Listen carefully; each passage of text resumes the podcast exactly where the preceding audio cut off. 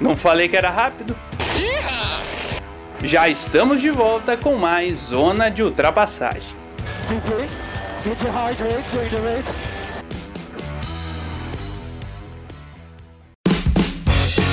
Salve, salve pessoal, estamos de volta aqui com o Zona de Ultrapassagem número 29, diretamente aqui para você. Tivemos nosso bloco 1, se você não conferiu, volta lá, confere, tivemos um review completo sobre a temporada da Fórmula 1. E agora o bloco 2 a gente vai falar sobre a Stock Car. Seja muito bem-vindo, você que está vindo direto, né? Você que está furando a fila, você está vindo direto pro bloco 2. Depois da passa lá, confere o bloco 1. E lembrando, desde já, para você seguir a gente nas nossas redes sociais, no Twitter, arroba Zona de Ultrapass, no Instagram, arroba Zona de Ultrapassagem, e também se inscrever no, no seu agregador de podcast favorito. A gente Lembrando que a gente está disponível no Spotify, no Google Podcast, no Pocket Cast, no Apple Podcast, no Radio Public, no Anchor, no Podcast Go e também no Breaker. E também, óbvio, mandar isso aqui, compartilhar com seus amigos que gostam de Stock Car, gostam de automobilismo, gostam de automobilismo brasileiro no geral. Tô aqui com o João Rai mais uma vez, né? João Rai já esteve comigo no bloco 1 e a gente fez uma alteração de quem participou com a gente do Boletim do Paddock. Saiu a Cintia Venância e a gente agora recebe o Rubens GP Neto, você que não viu o bloco 1, o nosso João Guilherme está trabalhando fora aqui de Curitiba, né? Está viajando. E o Gustavo Frigoto acabou tendo é, alguns problemas lá em Nova Erechim, onde ele foi passar as festas de final de ano. Nova Erechim, que é cercada por Pinhalzinho, Águas Frias, Coronel Freitas, Águas de Chapecó, Nova Nova Itabiraba. E aí vem a pergunta, meu caro Rubens: você preferia estar em Planalto Alegre ou Saudades? Seja bem-vindo, Rubens, novamente ao Zona de Ultrapassagem. Muito obrigado. Bom,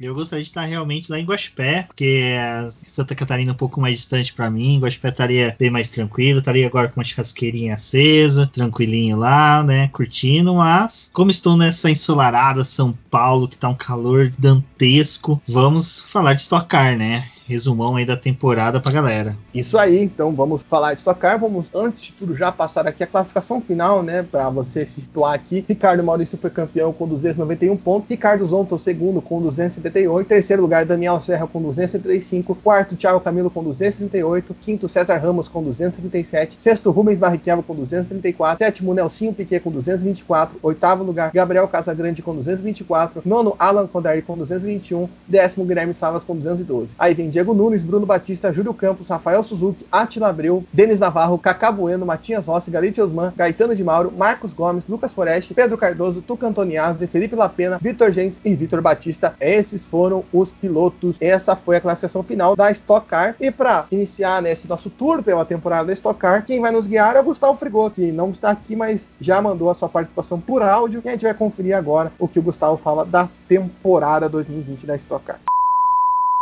Fala pessoal do Zona de Ultrapassagem, tudo tranquilo? Vou fazer aqui uma pequena análise do ano que a gente teve na Stock Car e também no meu ano da Stock Light, né?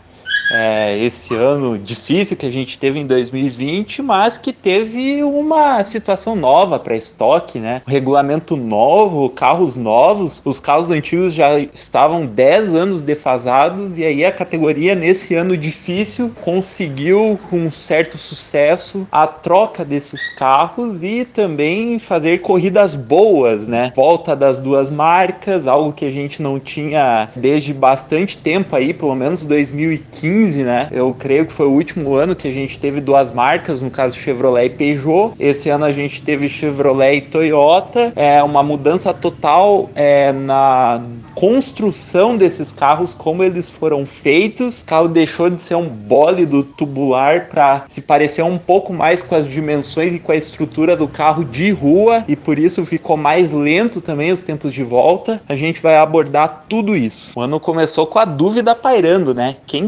conseguiria ser competitivo? Qual equipe estaria andando na frente nesse novo regulamento? Então, na verdade, em termos de equilíbrio, foi bem interessante para assistir nomes como, por exemplo, Denis Navarro, Alan Kodair voltarem a figurar entre os primeiros e a gente tentar ver mais ou menos o equilíbrio entre as duas montadoras, né? Como não foi dado tempo suficiente por conta da pandemia, eles não conseguiram é, desenvolver fazer todos os testes que tinham para fazer para desenvolver o carro, a gente viu a Toyota um pouco na frente, né, quanto aos equilíbrios das montadoras. Então, nas primeiras corridas, a gente teve a Mateis muito bem, com os dois Toyotas da Ipiranga, tanto o Thiago Camilo quanto o César Ramos. César Ramos começou muito bem o ano. Ricardo Zonta vencendo corridas e se mostrando postulante ao título também. A gente teve o Rubinho sempre figurando entre os maiores pontuadores também no começo, fazia um campeonato consistente até então.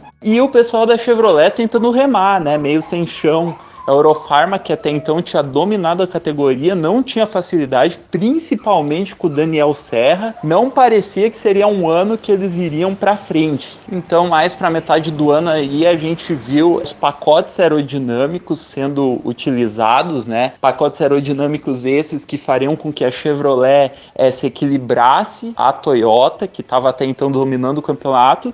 E a gente viu aí o renascimento dos carros do Meinha, né? O Ricardinho e o Daniel disputando no fim esse título com vantagem em cima dos carros da Ipiranga, que também sofreram com lastro, né? Você carregar 30 kg de lastro uma pista com um cascavel, tem muita curva de alta e que tem muita subida, numa categoria tão competitiva como a Stock Car, isso complica bastante a vida do piloto e da equipe. É, a gente vê a ascensão de nomes como o Gabriel Casagrande e Guilherme Salas disputando vitórias com o Chevrolet também. A gente viu o argentino Matias Rossi tentando se adaptar à categoria nesse crossover, né? O Rubinho foi para Argentina e o Matias Rossi veio para o Brasil. É, então foi bem legal analisar isso, foi bem legal assistir as corridas em narração argentina também. Deu um tempero diferente para a competição. Se vocês puderem ver no YouTube, é bem legal essas corridas. Eu espero que ano que vem é, a gente tenha também argentinos na pista, sul-americanos na pista para tornar esse campeonato cada vez mais continentalizado. A gente viu os carros, como falei anteriormente, mais lentos, porém eles têm um barulho lindíssimo. Assim que tiver plateia nas corridas, é, vocês vão poder presenciar o quão bonito está o barulho da Stock Car. Eles fizeram um sistema de escape completamente diferente que proporcionou isso. E também uma coisa que os pilotos reclamaram do carro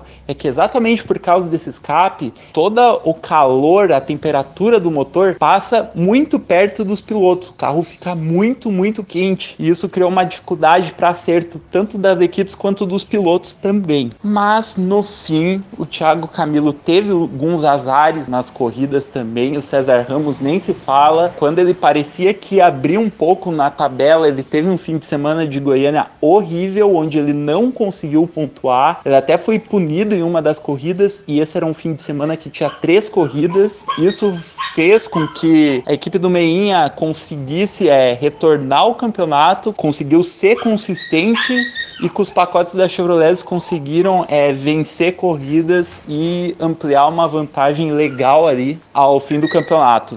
Dentro disso foi só administrar a pressão mesmo e eles conseguiram um primeiro e um terceiro lugares muito importantes. Ricardo Zonta, vice-campeão, também é uma das equipes do Meinha, na equipe do Marcel Campos, que é filho do Rosinei Campos, que é o Meinha. Então, esse foi um resultado importante também. Foi o melhor ano do Zonta na Stock Car disparado.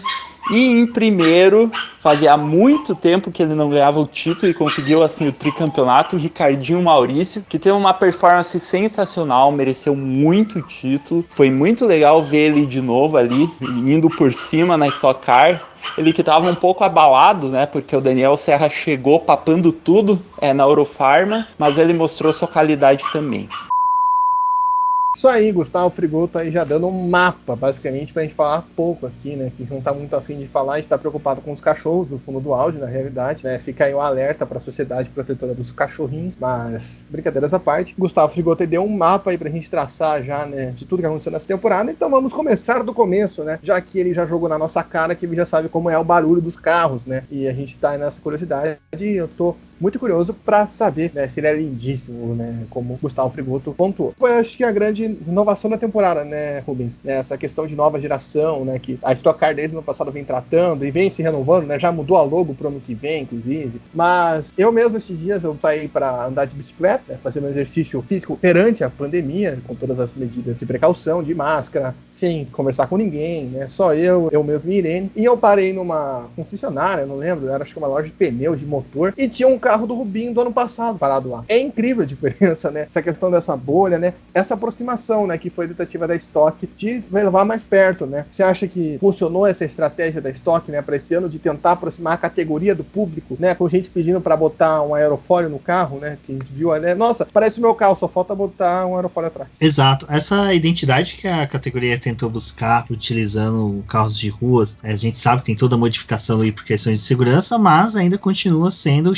monoblocos, né? Que perfaz os modelos deste ano. Comparado com modelos bolhas, eu acho que ficou bem mais interessante, ficou bem mais legal. Tudo bem que os carros perderam muito de velocidade, era uma coisa que a gente já sabia o ano passado, quando o Carlos Cole até comentou que ia ser a existência desse novo modelo, ele ressaltou isso, que mas só que seria compensado no nivelamento do campeonato, que ocorreu, que foi até mesmo bom, né? Eu tava aqui olhando a tabela de pontuação enquanto que você passava, a gente vê que pilotos que participaram só de quatro provas têm uma pontuação até mesmo considerável, de 14, 11 e 8 pontos. Então, sim, a categoria foi bem feliz nessa escolha. Esses modelos realmente trouxe uma dinâmica maior para a corrida. Infelizmente, em decorrência de acidentes, a gente via que os carros sofriam bastante, principalmente o Kaká, que foi um imã para acidente esse ano. Toda vez que ele sofreu um acidente, o carro dele ficava duas corridas desalinhado. Aí quando conseguiu alinhar novamente, ele sofreu uma nova batida. Então acho que não teve uma corrida que o Kaká não conduziu esse carro sem estar alinhado. Mas no final da história foi bom. Essa questão até do escapamento que o Frigoto levantou foi interessante, que foi uma exigência das montadoras que fosse somente uma saída de escape, porque eles queriam né, que o som do carro ficasse o mais próximo que é os carros de rua, não em volume, mas em aparência. A gente saberia que seria o mais alto, mas pelo menos não ficava com aquele som estrondoso de duas saídas de escape. E foi um preço alto que a categoria pagou. O Gabriel Casagrande mesmo foi um dos pilotos que sofreu bastante com quebra de ar-condicionado do carro dele, que fazia com que esse escape tornasse a, o carro uma verdadeira air fryer. Você viu os pilotos saindo parecendo aquelas coxinhas que a gente coloca na air fryer, bem sofridos mesmo, mas ao resumir tudo do carro, eu acho que foi uma bela de uma escolha, na esperança aí que chegue novas montadoras, porque eu acho que só duas montadoras ainda permanece uma aparência estática, né? Gente, tudo bem, o Cruze com o Corolla não são tão parecidos, mas eu acho que uma terceira montadora aí seria bem interessante para esse formato que a categoria adotou. Assisti o exemplo do Gabriel Casagrande, na segunda prova de Cascavel, ele sai quase desidratado do carro, né? Chega até ser bizarro, ele conseguiu o pódio numa situação totalmente catastrófica. Cacá Bueno, que é outro piloto que você ressaltou, era triste, porque ele postava lá no Instagram, né? A equipe trabalhou até de madrugada para alinhar o carro, postava história 4 horas da manhã da equipe fechando o box, e aí começava a prova, bum, na traseira dele. Ia pro ralo o trabalho da equipe. Então, chegou as novidades, chegou essa expectativa, mas chegou o vírus, né? Chegou o coronavírus, chegou a histeria coletiva, como já diriam alguns, e a temporada foi adiada, suspensa, e aí ficou essa apreensão, né? De como seria essa nova fase, né? E como o Gustavo pontuou, a gente teve o começo muito disparado da Toyota, né? Por mais que até o Rubens pontuava bastante isso no BPcast, né? Que não era um domínio tão grande assim, porque você via ali o Chevrolet se metendo um ou outro no meio, mas querendo ou não, os carros que ganhavam da Toyota demorou até algumas corridas para que um, algum piloto conseguisse vencer né, uma prova com o carro Chevrolet. Se não me engano, foi só o Ricardo Maurício que conseguiu isso em Londrina, né, na, na, terceira etapa, basicamente, do campeonato, quarta, na verdade, né, foi um final de semana duplo em São Paulo. E, João Rai, você acha que mesmo a pandemia não afastou né, essa chance de ter uma temporada equilibrada? Né? Foi isso que vimos na pista, talvez, porque poderia ter acontecido sem a pandemia, era um equilíbrio maior desde o começo, né? Não é essa disparidade que a gente teve entre Chevrolet e Toyota, né? Por conta até de fotos de Com certeza. E também acho que um fator que a gente pode considerar que mudou foi com a pandemia também, né? Obviamente que atrapalhou muito nisso. Foi que essas provas duplas também não dão tempo para você recuperar o equipamento que às vezes teria para semana para consertar ou uma, duas semanas às vezes, né? A Stock Car a gente sabe que tem menos etapas, então acaba conseguindo conciliar isso melhor. Mas também essa coisa das corridas duplas de você ter estratégias diferentes dos pilotos, de ir com menos combustível, de você apostar para vencer a primeira prova ou apostar para ir bem na segunda prova, que o Rubinho era o especialista da segunda prova, né? E o César Ramos era o cara que tentava ir bem nas duas, mesmo sem vencer, tentava ganhar pontos nas duas. Então cada equipe tentava da forma que podia fazer isso. E acho que também foi um fator aí que mudou bastante, apesar de na última prova, como não era rodada dupla, acabou tirando esse fator, né? Porque daí todo mundo veio mais igual, então essa variação não aconteceu. Mas para a temporada inteira isso foi interessante e ajudou também para que mais pilotos pudessem estar tá nessa briga, né? Nessa briga pelo campeonato, além dos equipamentos. E como o Rubens falou, acho que seria mais legal ainda se tivesse uma terceira montadora para ter essa briga maior ainda, aumentar aí a imprevisibilidade e a variabilidade da Stock Car que Acho que no quesito pilotos está crescendo bem, está atraindo mais gente. Né? Vai ter Felipe Massa, talvez tenha até Tony Canaan correndo na Stock Car, que era uma coisa que a gente não imaginava que fosse acontecer. E ter essa calendarização também, que é muito importante. A gente brinca que a Stock Car, a gente nunca sabe quando vai ser a próxima etapa, né? E ano que vem, pelo jeito, já estão querendo deixar mais claro. Isso ajuda a ter mais gente participando. Já está claro, na verdade, né? Já foi soltado o calendário com as datas, é uma data por mês, basicamente, de março até dezembro, só não está definindo os lugares, né? Mas as datas já estão marcadas para 2021. Rubens, até uma questão que você até pontuou bastante durante os podcasts lá do BP, você que acompanha a Stock há mais tempo que a gente, é até mesmo essa questão no final de semana, né? Porque não só a gente teve as etapas duplas domingo, mas a gente teve a corrida no sábado, né? Em alguns finais de semana, tendo três provas no final de semana, né? Como que você viu esse ponto, né? O que, que poderia ser aproveitado, né? Porque até uma grande questão que a gente debateu aqui, vocês também debateram lá no boletim, é o fato dessa estratégia de duas provas, que às vezes ajuda, mas também estraga um pouco, porque você vê pilotos que correm a corrida um como um cachorro atrás de um osso e chega a segunda prova, estão abandonando na volta de apresentação. É algo até mesmo patético, né, de se ver, né? É algo bem lastimável, né? Como que você acha que essa temporada trouxe soluções, né, para essa questão da etapa dupla, de você ter duas etapas, mas que possam ser, vamos dizer, não tão ligadas, não ter tanta bizarrice, vamos dizer assim, diretamente uma com a outra, ao ponto de alguém abandonar na volta de apresentação alimentação por falta de combustível. É, isso é uma questão que tinha que ser até alterada de regulamento, né? O regulamento, quando permite, ele dá brecha, o pessoal utiliza ele como bem entende. É uma tristeza isso, porque, infelizmente, não sei se foi felizmente ou infelizmente, a gente teve essa experiência esse ano. Nos bastidores do paddock, a gente já via o pessoal falando, solicitando que fosse duas provas, que fosse para reduzir o número de etapas, reduzindo o número de etapas, também reduzindo o número de dias das equipes em pista, então reduziriam quinta e sexta, só teria sábado domingo mesmo, com duas provas, uma no sábado e uma no domingo, e domingo, né, seriam duas corridas, na verdade, mas a pandemia forçou eles nesse formato que foi meio correria. Eu acho que não deve permanecer, porque eu lembro que quando a gente ia nas etapas da Stock Car aqui, até em Curitiba também, no paddock, a gente conversava com o pessoal, eles explicavam pra gente que era bem difícil você fazer duas corridas já no mesmo dia, no mesmo domingo, porque você tinha que levar um equipamento todo trabalhado para fazer a primeira prova do domingo já perfeito, o carro não podia ter nada tipo assim de desgaste para poder fazer a primeira prova e já na segunda alinhar e o carro quando alinha para a segunda prova ele já está excessivamente desgastado, já está muito quente, já tem peças que já estão abrindo bico, até mesmo o João falou a questão do Rubinho ser um leão de segunda prova, era isso mesmo, era aquela leitura da eu vou ficar aqui nono, décimo na primeira prova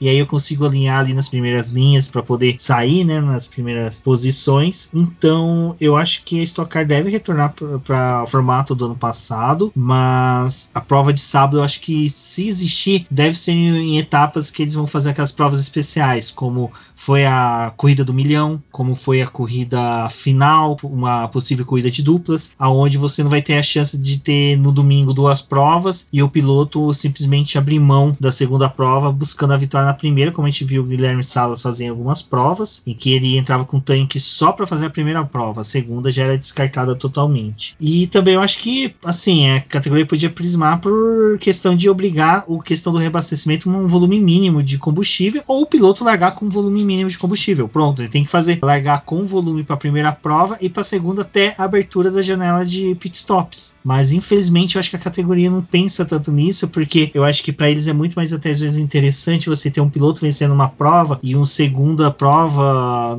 não ter segundo piloto, ser um piloto totalmente diferente, ter uma mexida no grid. A gente tava até na hora que eu comentei a questão da pontuação, a pontuação da Stock Car não ficou tão distante esse ano, os pilotos ficaram bem próximos de pontos. A gente tem do primeiro até o décimo primeiro com 100 pontos de diferença. Para Stock Car não é muita coisa. Uh, isso se deu um pouquinho, até mesmo essa diferença muito grande em decorrência da pontuação dupla da final. E eu acho que Stock Car tem que rever esses conceitos, cara. Principalmente a de mudar regras durante o campeonato. A gente teve a questão do lastro de sucesso, que para mim, no final, na última etapa, se mostrou prejudicial ao campeonato, porque a gente teve o Thiago Camilo aí correndo inúmeras etapas carregando lastro. Aí chega na final, todos são alinhados sem lastro. E você tem a questão do fan push, que fan push para mim na última prova não foi uma coisa tão boa. Eu acho que é umas coisas que poderia ser eliminado ou aumentar o número de pilotos que pudessem participar do fan push, porque na penúltima prova você tem pilotos ganhando fan push. Via de regra na prova seguinte ele não poderia participar, mas eles participaram, então isso não foi tão legal. Tem essas regrinhas assim que a Stock Car às vezes mexe, modifica que acaba realmente mudando aí o cenário que eu entendo que deveriam ser mais rígidos. Eu acho que o regulamento começou o ano, tinha que ser terminado daquela forma e tentar buscar um nivelamento por meio de braço do piloto mesmo, do que realmente tentar criar um laço de sucesso, uma pontuação dupla que priorize, né, quem sabe menos. Exato, ia trazer até esse ponto, né, dessas questões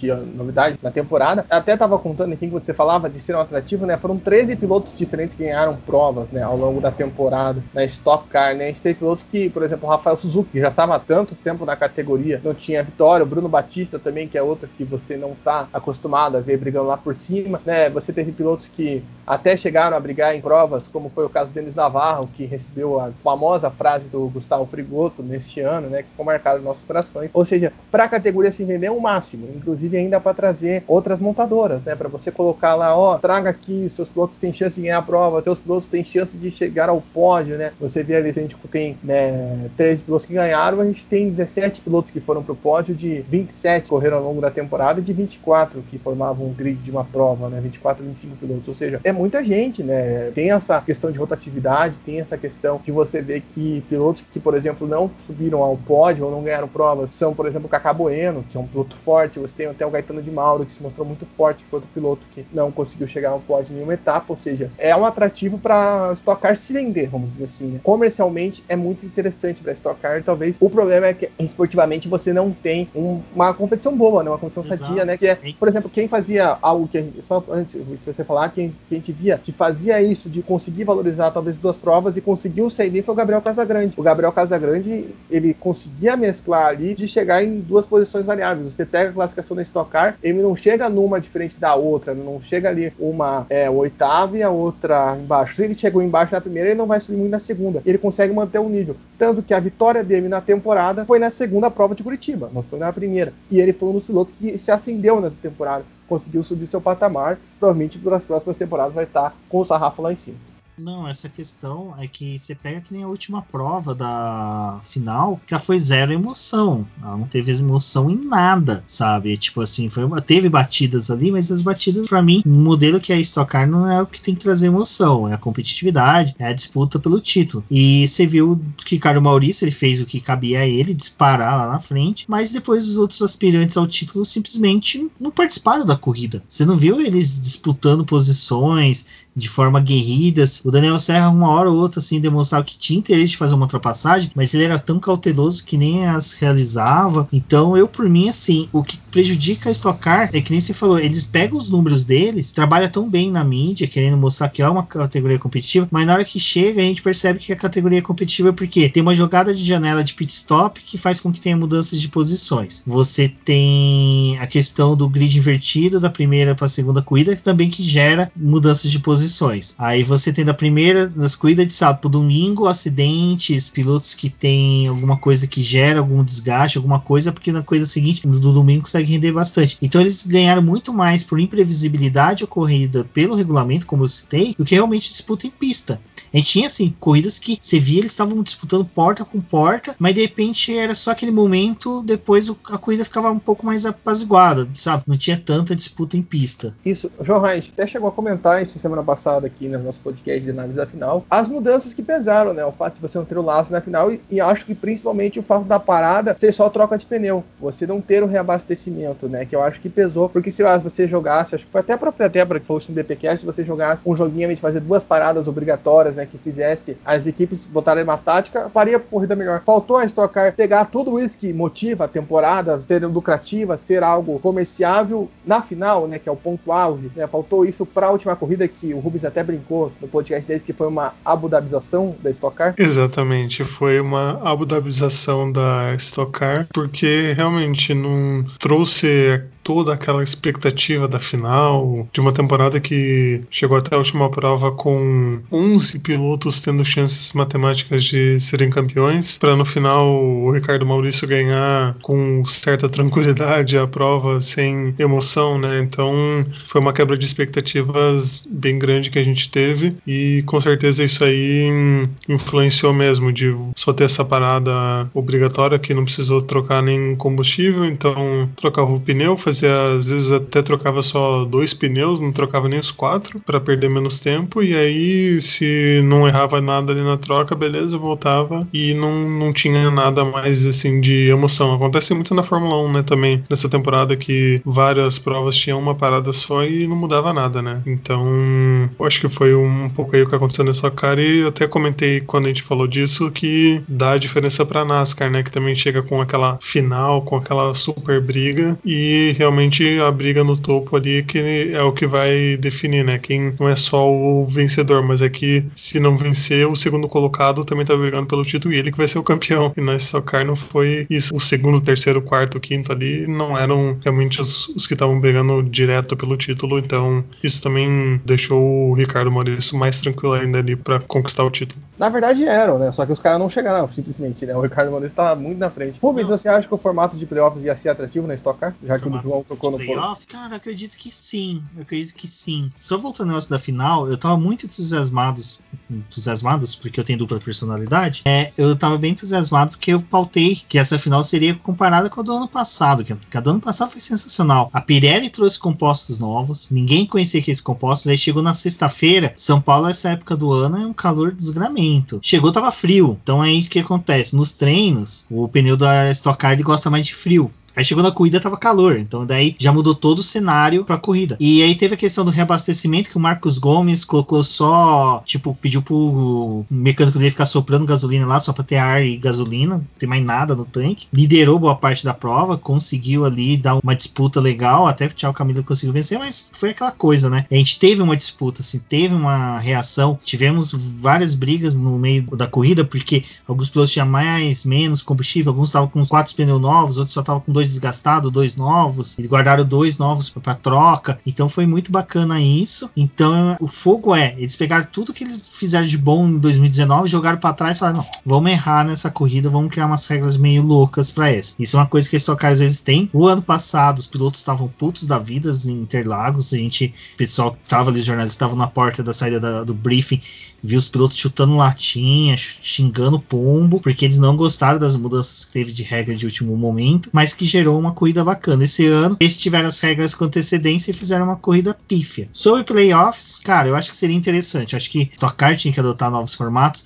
principalmente para poder atrair um público que já tem se distanciou com o tempo da Stock Car ou que não conhece a Stock Car. Eu acho que os playoffs trariam esse pessoal que já conhece como é que funciona a NASCAR, já tá tendo a Stock Car na TV Bandeirantes com TV aberta, então já vai atingir um público maior. Quem sabe chegando novos regulamentos, até uma coisa que uma vez comentaram no paddock era que seria interessante a Stock Car ter o campeonato normal deles de pilotos, ter o campeonato de construtores, aonde você teria disputa, em que você teria teria demonstrado que nem a Fórmula 1 e aonde você daria interesse para as equipes não se ajudarem, serem autossuficientes na disputa, uma coisa que hoje não tem. A gente sabe que tem equipe de pai e filho que às vezes podem se ajudar, isso não é uma coisa tão boa. E também até um formato de copas, onde que você teria copas dentro do campeonato em que o piloto seria campeão de uma determinada sequência de corridas, outro seria determinado de corridas, e chegarem no final ali participando de uma coisa um pouco mais abrangente. Como é a Truck. A Truck é assim. Exatamente. Assim, a Stock Car, cara, sabe o que, que é legal? As ideias boas sempre são ignoradas. Isso que é uma coisa muito triste, sabe? É uma coisa assim que vai desde a corrida do milhão, o pessoal fala que, olha, não vamos trazer ninguém de fora porque vai dar merda, vai trazer gente que não conhece o campeonato, vai poder fazer besteira, atrapalhar mais, como foi ano passado com o Lucas de Graça. Esse ano, com esse da pandemia, não foi tanto assim, mas ano que vem o pessoal já tá falando desde corrida de dupla ser duas etapas até a corrida do milhão ser um pouco mais abrangente com o número de carros, sabe? Você ter tipo, quase o dobro de carros na pista, podendo ter inúmeros convidados. Então, isso para mim não é uma coisa que satisfaz. Eu acho que a Stock Car realmente tem que ir nessa linha que a gente estava comentando agora. Trazer um regulamento fechado que seja do começo ao fim e ele seja utilizado para trazer emoção e não vantagens para aquela X ou Y equipe que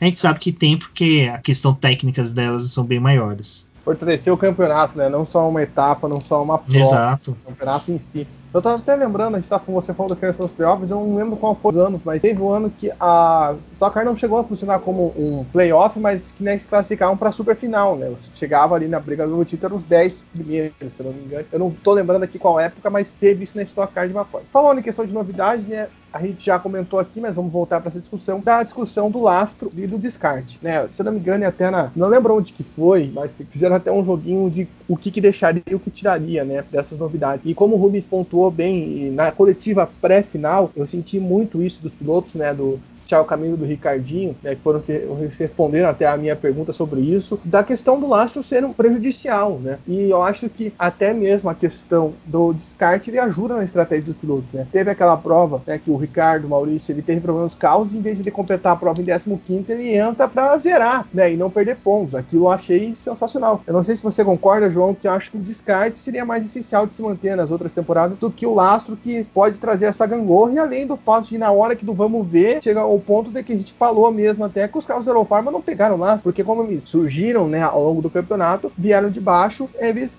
conseguiram chegar ali na, na hora que era para eles pegarem o lastro, não tinha lastro. Então, boa sorte pros outros. Pois é, o lastro, não, o que às vezes funcionava em outras categorias, que era realmente uma coisa que dava mais competitividade e tal, lógico que prejudicou, acho que foi mais, digamos, prejudicial do que, do que algo que fosse aquela, tipo, ah, todos vão sofrer em algum momento, vai ser legal, vai, vai tornar a competição mais legal. Acho que não foi tanto assim. Mas quanto ao descarte, eu acho que sim. Acho que é legal porque você dá essa coisa de. Claro, se você tiver também uma final diferenciada, acho que também é interessante isso, né? De combinar os dois. Porque quando você chega pra final, você. Ah, pra, até antes da final tá assim a tabela. Pra final, onde vai ser o, o pega pra capar, vai ser com o descarte. Então acho que é legal de manter sim. É uma regra que não é nenhum absurdo, né? Uma coisa mais simples, mas que pode fazer essa diferença aí. No final, dependendo da campanha aí que um piloto ou outro faça, desconta pontos. Lembro que na Stocklight fazia uma, uma diferença interessante ali para os pilotos na tabela e na Stock Car também faz essa diferença. Quem é mais regular acaba também tendo algum benefício, né? Quando tem o descarte. Rubens, você acha que a competitividade que a gente viu esse ano não foi influenciada pelo laço, né? Foram acho que outros fatores, então por isso até o lastro se torna dispensável, né? Justamente por ser um fator mais prejudicial do que benéfico. É, a questão do lastro é que eu falei, se ele chegasse até a final e fosse utilizado, pra mim tava ótimo, porque tinha sido igual a todos, perfeito. Mas o ruim é que ele foi seletivo, vamos pôr dessa forma, sabe? Ele simplesmente se tornou um empecilho realmente pro Thiago Camilo. Ele foi o calcanhar de Aquiles dele, a gente não sabe o quanto que isso prejudicou no carro dele, mas pelo que ele falou, aparentemente os carros da Ipiranga sofriam bem mais com o laço do que os carros Zero Pharma, baseando no comentário que foi feito do Daniel Serra, que ele falou que não sentia. Não sei se o Daniel Serra, por competir em outras categorias, como o EC, por exemplo, que utilizam desses, até mesmo questão de laço, se ele já é um piloto acostumado a regular o carro, saber segurar isso no braço. Mas, se a gente parar para olhar, foi isso dentro que o João falou. Os carros da Eurofarma não sentiram realmente o uso do laço. Eu, até uma coisa que eu comentei no BBcast, que até quatro corridas atrás, seis etapas mais ou menos, a gente não via Daniel Serra entre os primeiros. Daniel Serra despontou no final. Então, simplesmente, ele realmente não teve um, uma perca. E quando o Daniel Serra recebeu o laço, a gente tem que lembrar que os carros dele já estavam equipados com o PEC, né? 2, que era aquele pacote de equalização dos carros. Então, nós não sabemos quantificar se o carro dele já quando recebeu o PEC, quer dizer, já não, os laços não ia fazer diferença. Então é, é uma coisa muito obscura. Eu acho que esses pontos negativos do campeonato que fazem dificultar bastante. Uma questão que eu acho que seria interessante dentro do que o João falou, do descarte, eu concordo. Cara, seria muito bacana você ter já fixo, todo mundo sabe desde o começo. Os pilotos vão saber qual prova às vezes abandona, qual prova compensa terminar, qual prova compensa prosperar. E aí, com um grid gigante, sem as pessoas saber quem que vai abandonar ou não, já pensou, o cara tá lá atrás começa a ver todo mundo guardar o carro porque vai utilizar para descarte. Ele fala, opa, eu tenho uma chance aqui, vou tentar galgar mais posições. Você pode criar uma dinâmica maior nas corridas. Eu só peço que a Stock Car, pelo amor de Deus, se for colocar descarte, me arruma a tabela de pontuação do site. Mostra duas versões. A pontuação fixa com descarte pra gente não ter que ficar procurando o resultado. Tipo, cara, se você pegar a tabela da Wikipedia temporada 2020, é mais completa que a tabela da Stock Car. E é igual utilizo... a apuração de Samba, né? Que já aparece ali a nossa Exato, cara. Pô, sabe, vocês têm tanto pessoal lá, bom, competente, que trabalha com vocês. Coloca lá pra, só pra arrumar isso, seria ótimo. Mas eu acho que o descarte seria bem mais útil do que o, o laço. Acho que o laço. O laço foi aquela coisa, foi aquele temor de uma das montadoras despontar. Quando teve nivelamento no meio do campeonato, já dava para eles terem falado: bom, vamos tentar tirar, vamos conversar sobre isso, porque dava para ter modificado principalmente esse uso. Mas não, daí eles decidiram surgir com o descarte e manter o lastro ainda. Exato. Então a gente viu aí que talvez acho que teve esse temor, né, de muito de com essa inovação de duas montadoras, a Stock Car ter uma diferença muito elevada, né, o que a gente até ficou com um pouco de medo no começo, mas justamente até pelo que o Rubens pontuou, né, das atualizações do pack das equipes, né, já igualou bastante. E por fim, né, agora falando de quem é campeão, os packs equalizaram o campeonato e a gente viu essa reviravolta da Chevrolet, da Eurofarma, né, que não estiveram tanto no, na maior parte do campeonato lá na frente, foram chegando, chegando e junto com alguns vacilos provocados talvez pelo lastro, mas vacilos que não podiam ser cometidos, né? Por exemplo, o que aconteceu com o Thiago Camilo ali na última prova e também em Goiânia, né? Que foi a penúltima etapa, foram cruciais para o título. E o Ricardo Maurício aproveitou, né? Aquela prova da Abu Dhabi brasileira, Interlagos, para conquistar o seu tricampeonato. João Rai, como que você viu aí essa chegada da Eurofarma até conseguir o título, né? Do Ricardinho Maurício e também o Daniel Serra na terceira colocação? Foi, de certa forma, surpreendente, assim, porque se você for pegar o começo do campeonato com o final, a diferença que tem é engraçada, né? Porque você vê ali várias surpresas aparecendo. O nome que nós citamos bastante, César Ramos, o cara que estava ali liderando, liderou uma parte interessante do campeonato. Então, você não via aí esses dois campeões chegando para a briga e no final desmontaram, conseguiram ser regulares para na prova final ali uma vitória dar esse título pro Ricardo Maurício, né? Ele que venceu três provas, uma em Londrina, aí só lá em Goiânia na, na penúltima etapa e depois né a prova final. Então não foi um, uma temporada dominante de um piloto, né? Até porque só três vitórias para ele, três vitórias pro Thiago Camilo, mas despontou montou uma equipe que também é, é, tradicional, né? Que tá brigando, sempre tá chegando, então não, isso não surpreende, assim, surpreende pelo que se você pega o começo ali da, da temporada que foi mais dominado também pelos carros da Toyota, mas pro final você fica, se você pegar, né, alguém hoje e falar, ó, oh, foi campeão Ricardo Maurício, a pessoa não vai se assustar tanto assim, mas pelo que foi a temporada, né, essa chegada, como você disse, sofre. É isso, Rubens. Então essa soma de fatores, né, os packs, o descarte acho que nem tanto, mas os packs e talvez até até mesmo lastro, comparando o que o Thiago Camilo possa ter sofrido em Goiânia, e o fato da equipe do Meinha, né, da Eurofarma ser uma equipe totalmente competitiva forte, que a gente sabe ao longo das temporadas, a gente que acompanha a Stock Car sabe do potencial deles de trabalho que culminaram nesse tricampeonato, né, e obviamente também o talento do piloto, né, de conseguir se fortalecer ao longo, depois de ter começado o campeonato não da melhor forma. Exato. A questão da Aerofarma, cara, é que é o seguinte: ela tem uma estrutura monstra, sabe? Tipo, é uma coisa um, surreal. Colocaria ele muito próximos do que é uma Penske na Indy, que é uma Haas, para citar uma diferente na NASCAR vai, porque eu também não sou das caseiras, não vou lembrar de um nome grande.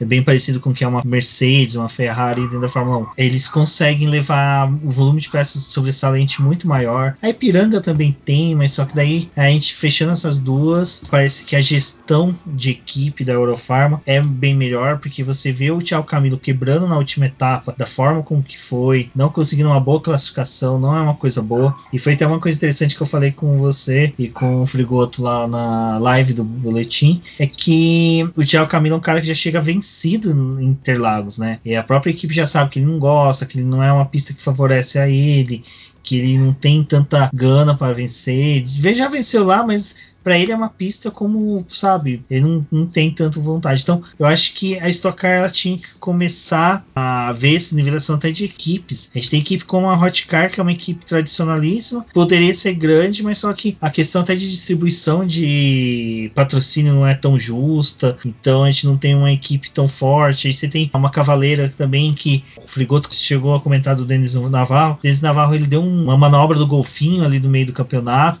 subiu, fez uma gracinha, depois voltou a mergulhar. Então, a Stock Car acho que ela poderia rever essa questão até mesmo de divisão de equipe, sabe? Eu acho que poderia ver até questão de orçamentos, ter um teto orçamentário igual é da Fórmula 1, porque quando ano passado falaram dos novos carros, um dos temores do pessoal que eram as equipes pequenas era essa questão da diferença técnica que tinha, sabe? Porque eles têm algumas regras que são internas lá, é pouco divulgado, pouco conversado, em que o volume de engenheiros é diminuir, é igual para todos, o número de mecânicos é igual para todos, mas só que daí tá a diferença em que você pode gastar com um engenheiro, é a diferença que uma equipe gasta lá um salário médio de 7, 8, 9 mil reais com um engenheiro, e uma equipe menor tá gastando de 2, 3 mil reais com engenheiro sabe? Então é, é bem complicado essa questão também.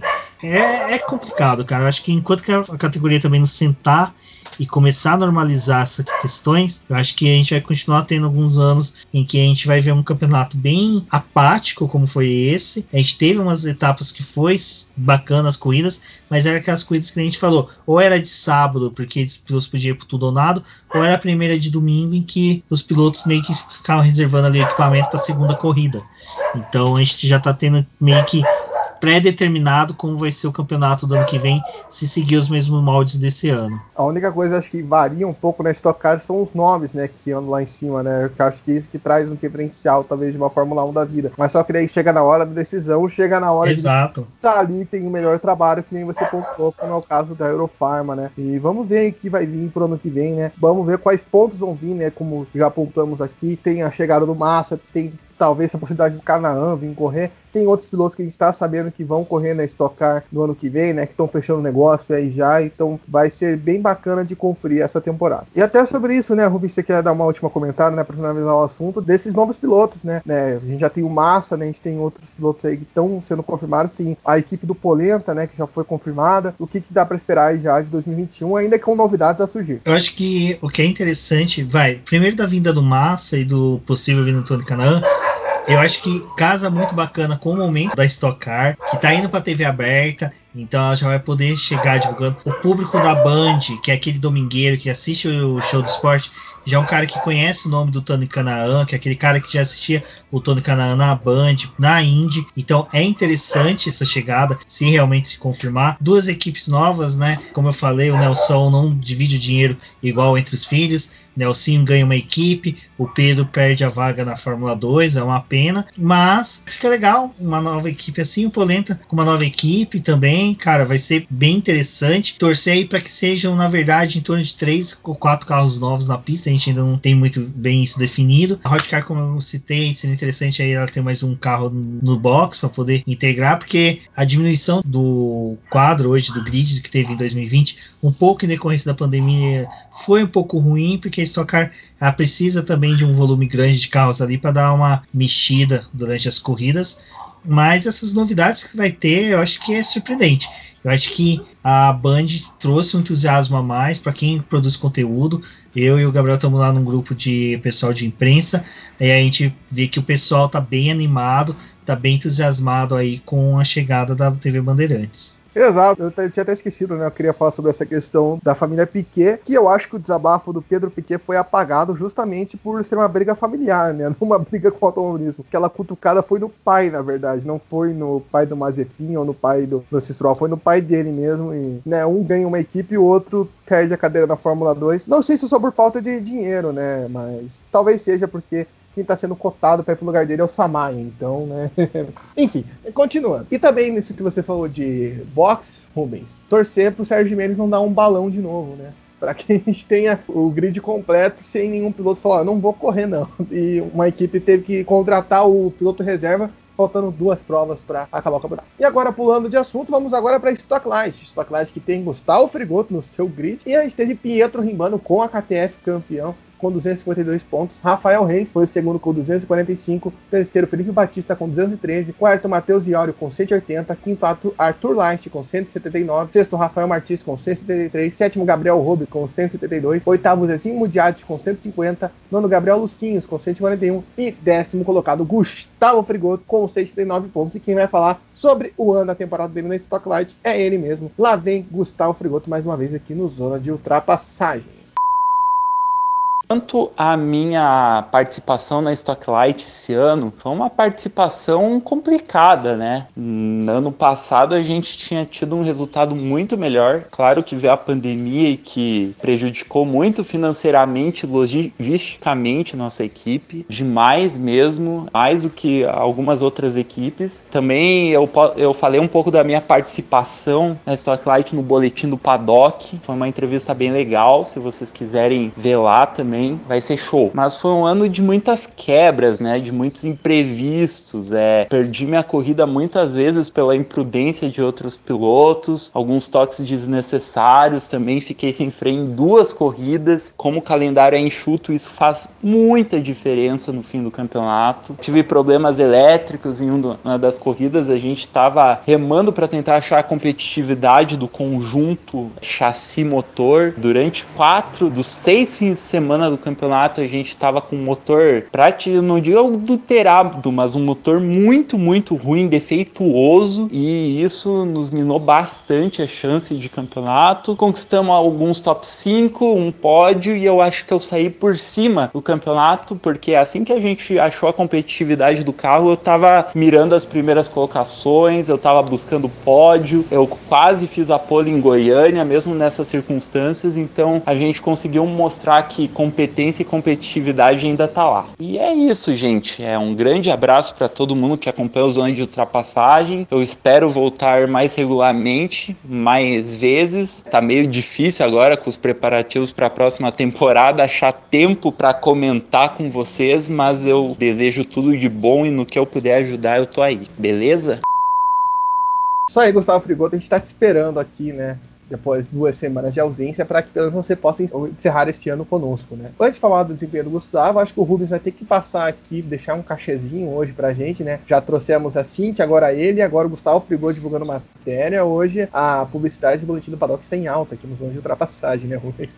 Exato, mas é um prazer enorme, cara, poder disponibilizar pessoal e um espaço lá no Boletim, principalmente pro Frigoto, que é um cara sensacional aí, mas vamos deixar sim. Quando eu for aí, a gente paga um virado Só... paulista pra você. Tá ótimo, perfeito. Só o João Heinz vai ficar assim que o João Heinz tá em outro continente. É, João, até que a gente acompanhou mais a temporada do Frigoto, né? A gente viu essa oscilação de expectativas dele, né? Ele começou o ano querendo, aí logo na primeira prova ele perdeu o freio em Goiânia, coisa que aconteceu novamente na segunda etapa de Goiânia. É, a gente viu ele reclamando muito do motor. Depois a prova em velocidade, a gente viu que ele saiu muito abalado, né? O resultado foi horrível em velocidade. Ele conseguiu identificar o erro, mas o carro na prova não ia bem, mas na qualificação ele conseguiu render, né? A gente viu essa oscilação aí do Gustavo, além do título da KTF, conseguiu ser soberana, principalmente na fase final da temporada, né? Pois é, o coitado do Gustavo né, sofreu aí com as adversidades tanto dos adversários ali, muitos toques que aconteciam na primeira volta, na largada, né, que ele acabou sofrendo, e também com os problemas do carro em si, que acabaram atrapalhando bastante ele, porque realmente quando ali o, os problemas foram resolvidos mais para reta final, a gente viu que ele conseguiu ter um desempenho melhor, ou ele conseguiu também aquele pódio também quando o carro estava em condições, estava equilibrado, né? Ele falava muito com a gente de, ah, estamos aqui trabalhando para resolver os problemas, descobrimos na oficina qual era o problema da etapa passada, ajustamos tal coisa, era muito recorrente isso porque o carro realmente sofreu com todas essas adversidades. Então, isso com certeza atrapalhou aí na temporada no desempenho melhor dele. Esperamos que 2021 seja mais tranquilo pro Gustavo aí no automobilismo, porque realmente esse 2020 aí foi puxado para a equipe dele, né, com o carro. E falando sobre KTF, foi realmente esse sprint, não que não tivessem feito uma temporada boa, né, longe disso, mas no sprint final ali que tomaram a ponta, porque o Rafael Reis, que era o piloto que dominava a temporada, que se mantinha na liderança, né? Ele que conseguia fazer grandes provas, vencia, fazia outra prova de recuperação com o grid invertido, fazia uma pontuação muito boa na média e acabou perdendo esse título, né? No final ali não conseguiu fazer as provas finais bem, né? Não conseguiu ter uma boa pontuação e acabou perdendo esse título pro Pietro Rimbano, né, da KTF. Então, acho que é o que podemos destacar aí dessa temporada 2020 da Stocklight. É isso aí, Stocklight que volta ano que vem com a poupança recheada, né, pro campeão, vai ganhar mais de um milhão de reais aí, até para poder investir na carreira e poder fazer essa ascensão, né, que a Stocklight se denomina como a categoria de acesso a Stock Car, né, não é igual um brasileirão, né, que os dois pneus sobem automaticamente, porque você precisa de grana para correr no Stock Car, né, isso é um fato que a gente acompanha em vários pilotos, até pilotos que já tentaram correr no Stock Car, que estão no Stock Light, hoje, Rafael Reis, se eu não me engano, é um deles, né, que já andou passando pela Stock Car e alguns outros também. E agora, para encerrar, né, esse giro, óbvio, a gente teve mais categorias, né? Nesse final de semana que a gente está gravando, a gente teve a final do Endurance Brasil com uma parrapada que não deu para entender até agora, anunciando punição na última volta, né, na bandeirada final, né, uma coisa inigualável, coisa de Brasil mesmo, né? Por mais que a gente sabe que Endurance se as punições que rolem, mas a maneira que foi foi um absurdo, a gente não sabe quem é o campeão até agora. Teve as 12 horas de Tarumã, teve a final da Superbike e a gente teve semana passada também encerrando a Copa Truck, né? A Copa Truck que encerrou junto com a Stock Car e a Stock Light lá em Interlagos. E agora a gente tem o prazer aqui nos Hoje Ultrapassagem de colocar uma mensagem mensagem do Beto Monteiro, campeão da Copa Truck, mandou aqui pra gente. Vamos conferir o que o campeão pernambucano falou.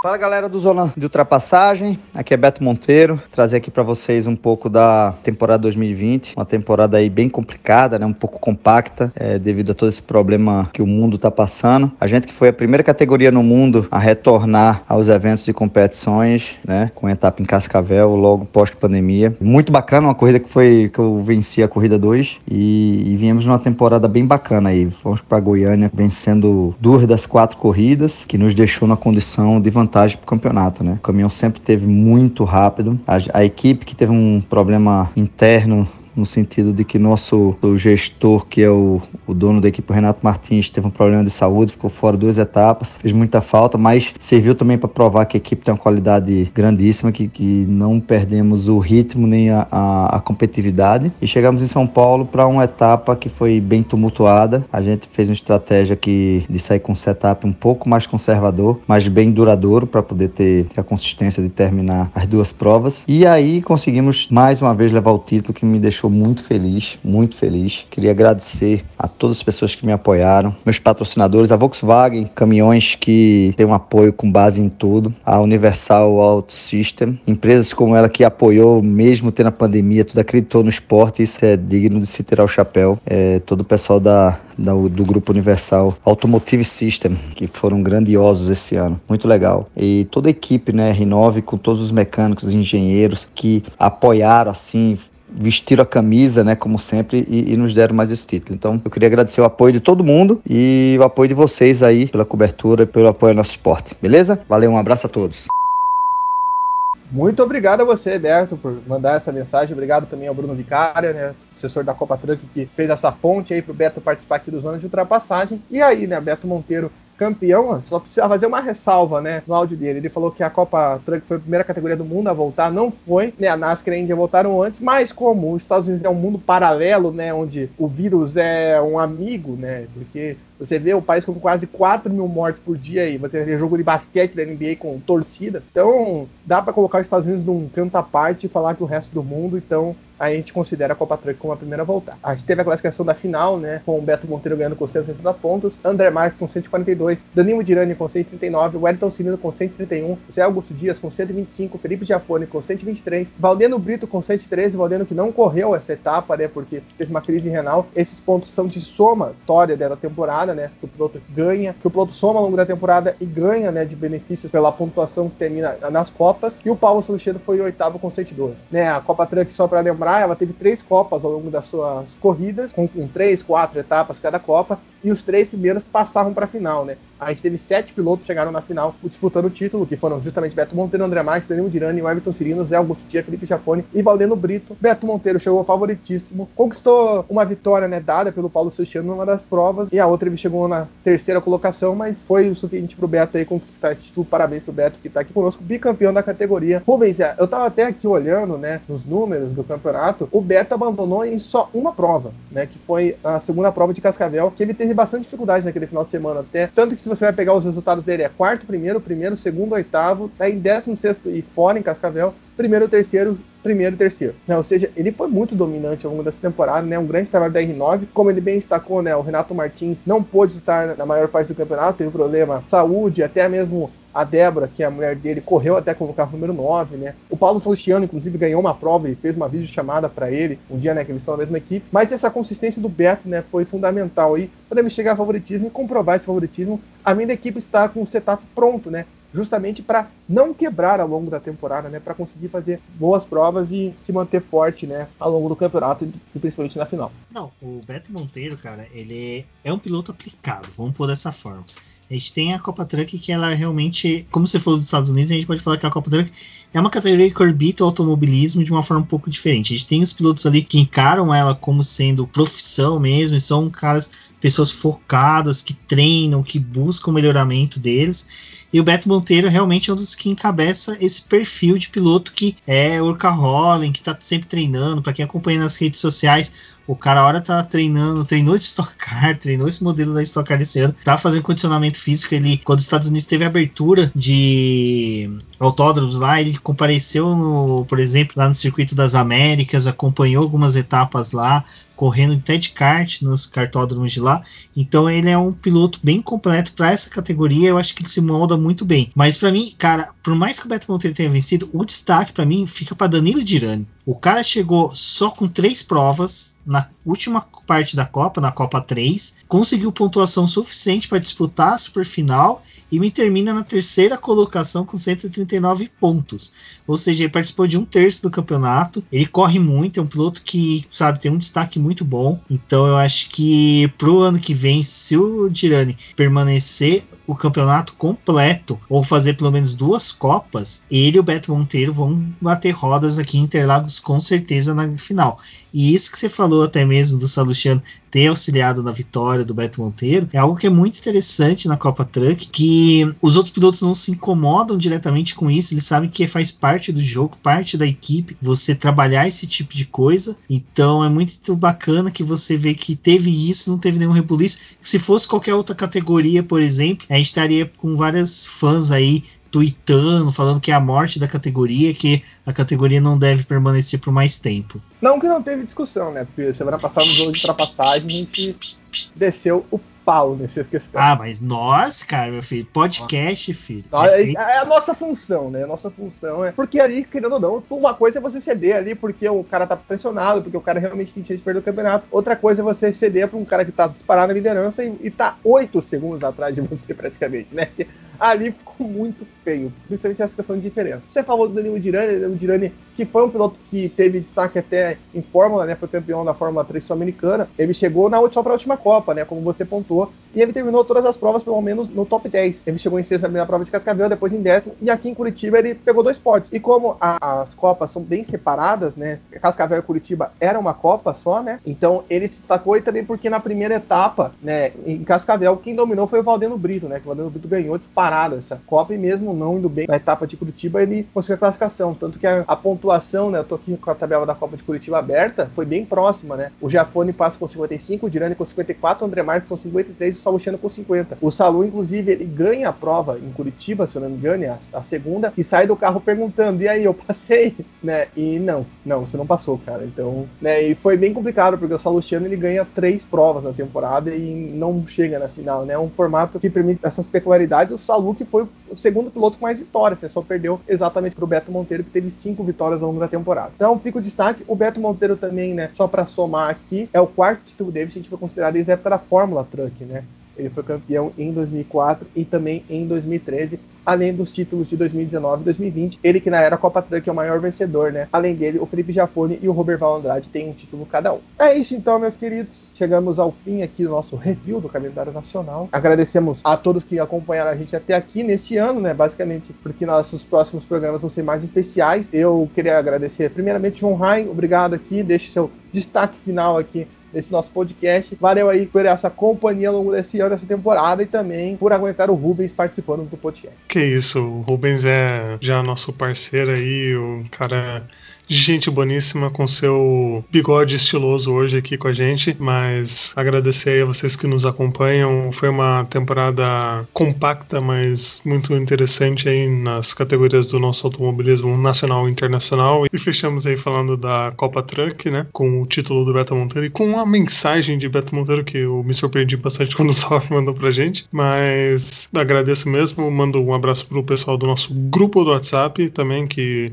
sempre participa com a gente. Um abraço para João Guilherme Rodrigues e Gustavo Frigoto, que não estão aqui com a gente, mas que, que estarão de volta com a gente para os próximos episódios aí especialíssimos que a gente já está começando aí a nossa série de especiais de final de ano, então tem muita coisa boa mesmo. Continuo prometendo porque é verdade, porque iremos cumprir aí com essas promessas que vai ser muito legal. Então, um forte abraço. É isso, o João falou do grupo de WhatsApp. Se você quiser entrar no nosso grupo de WhatsApp, mande uma mensagem lá pra gente no nosso Twitter, arroba Zona de Trapézio, ou no nosso Instagram, arroba Zona de Ultrapassagem. Lembre-se de seguir a gente. Também lembre de nos seguir né, nos nossos agregadores de podcasts, né, de você assinar, de você fazer tudo o que for necessário, né, tudo que estiver ao alcance da sua plataforma preferida. Nós estamos disponíveis no Spotify, no Google Podcast, no Apple Podcast, no Pocket Cast, no Breaker, no Radio Public, no Anchor e no Podcast Go. E também, óbvio, pega isso aqui, compartilha com seu amigo que gosta de automobilismo, com que gosta do Beto Monteiro, que gosta de caminhão, que que é pilota um caminhão, né, ao longo, um tio seu que pilota o caminhão aí pelas rodovias do Brasil, à medida que o tempo vai passando, ele vai curtindo ali o zona de ultrapassagem na boleia. E eu segurei isso até aqui para deixar a situação do Rubens para vocês ouvirem o que o Rubens quer falar, né, antes de eu fazer o jabá típico do final de podcast. Rubens GP Neto, sua segunda participação aqui até então, né, já que talvez o Rubens possa estar num programa especial, né, desse que o João citou. Mas obrigado, Rubens, obrigado pela moral aí de participar conosco deste ano. Obrigadão mesmo sua presença aqui hoje à noite. Eu que agradeço mais uma vez participar. Minha cachorra também ouviu que eu ia entrar agora, ela percebe quando eu desmuto o microfone. Mas agradeço a todos João, Gabriel, a todos do grupo do Zona de Ultrapassagem. Eu também estou lá, entrei, gostei, estou lá perturbando o pessoal, gosto de ficar corrigindo as pessoas para poder a gente ter um pouco de discussão, mas vida longa ao Zona de Ultrapassagem, 2021 promete. O João falou que a gente ter tido campeonatos compactos. Eu virei hoje para Débora até que, que gosta bastante de vocês. Falei, esse foi o primeiro final de semana desde julho que a gente conseguiu não ter nada. Porque Endurance a gente assiste por cima, vê os resultados, mas foi um final de semana que a gente teve nenhuma obrigação. Aí foi gostoso quando vocês me chamaram para falar de Stock Car, que é uma categoria que eu amo tanto. E torcei para todo mundo em 2021 receber de Natal a vacina para que eu, Gabriel, se o João estiver no Brasil, todos tivermos juntos aí nos autódromos para fazer cobertura e coberturas especiais para vocês aqui pro Zona, lá pro BBcast. E é isso, pessoal. Muito obrigado por mais um convite. Fico aberto aí novos convites. E também vocês sabem lá que a casa do BP tá aberta para vocês. Exatamente. E também não só fazendo coberturas, mas também curtindo, né? Com um setorzinho lá na Fórmula 1 não faz mal a ninguém. Então, Rubens já pontuou aqui algo que eu esqueci completamente ao longo do programa, de tão louco que está sendo 2020, esse nosso programa antes do Natal. Então, Feliz Natal a todo mundo, né? Não vá para casa da vovó, por favor, deixe a vovó em paz. Não sei que você more com a vovó, né? Tem esse ponto, mas não se aglomere, pessoal. Evite aí, vamos se cuidar esse final de ano. Mas de qualquer forma, já agradecendo por você que curte os de ultrapassagem desde o começo, está aqui. Estamos aqui há seis meses e temos muito mais aí para seguir. E agora eu fiquei sabendo então que eu não vou ter VPcast para ouvir amanhã, ou no caso, ontem, já que sai na terça, já que o Rubens falou que não houve produção, ou será que tem? Vamos ficar no aguardo, até terça-feira você está sabendo disso, mas muito obrigado, até semana que vem, sim, vai ter programa especial pra caramba agora daqui pra frente, você vai curtir, pode ter certeza, semana que vem tem um, já tem outro já gravado e assim vai. Muito obrigado por você estar aqui conosco, forte abraço, até a próxima e tchau!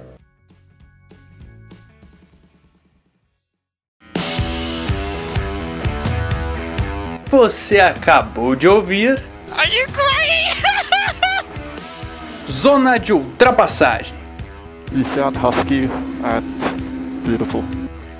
A resenha mais descontraída sobre automobilismo do Brasil. Good job.